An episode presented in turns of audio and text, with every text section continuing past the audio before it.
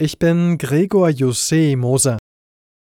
Ein internes Gespräch bei der Bundeswehr ist abgehört worden. Das hat das Bundesverteidigungsministerium bestätigt. Es sei jedoch nicht klar, ob der von Russland veröffentlichte Mitschnitt nachträglich verändert worden sei, erklärte eine Sprecherin. Die russischen Staatsmedien hatten gestern eine Aufnahme eines Gesprächs von hochrangigen Luftwaffenoffizieren ins Netz gestellt. Dabei ging es um einen möglichen Einsatz von deutschen Taurus-Marschflugkörpern durch die Ukraine.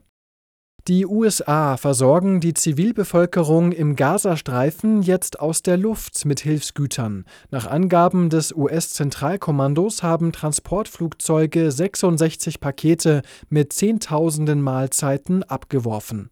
Die Lage der Menschen in Gaza ist katastrophal. Es fehlt vor allem an Medikamenten und Lebensmitteln. Vertreter der Vereinten Nationen warnen immer wieder vor dem Hungertod tausender Zivilisten. Hilfslieferungen aus der Luft sind aber nicht so einfach. Ziel ist es laut US-Experten, so nah wie möglich an die Menschen zu kommen, aber nicht so, dass sie in Gefahr geraten. Jordanien führt bereits seit November Hilfslieferungen aus der Luft durch, Ägypten seit einigen Tagen und jetzt wohl auch die USA. Das hatte Präsident Biden ohnehin angekündigt. Zoe Tassovali, Nachrichtenredaktion.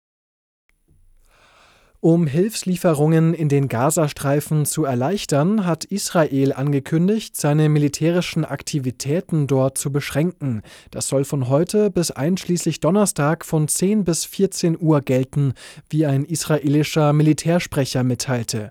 Und zwar jeden Tag für unterschiedliche Viertel der Städte Rafah und Dir al-Balah. Rund 700 Menschen haben in Rosenheim gegen den umstrittenen Brenner Nordzulauf demonstriert. Sie setzen sich nach Angaben der Organisatoren für billigere, schnellere und nachhaltigere Alternativen ein.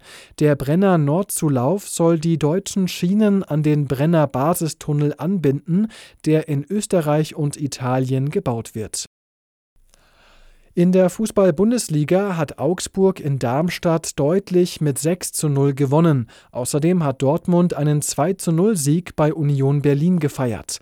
Die weiteren Ergebnisse Bochum-Leipzig 1 zu 4, Mainz-Mönchengladbach 1 zu 1 und Heidenheim-Frankfurt 1 zu 2.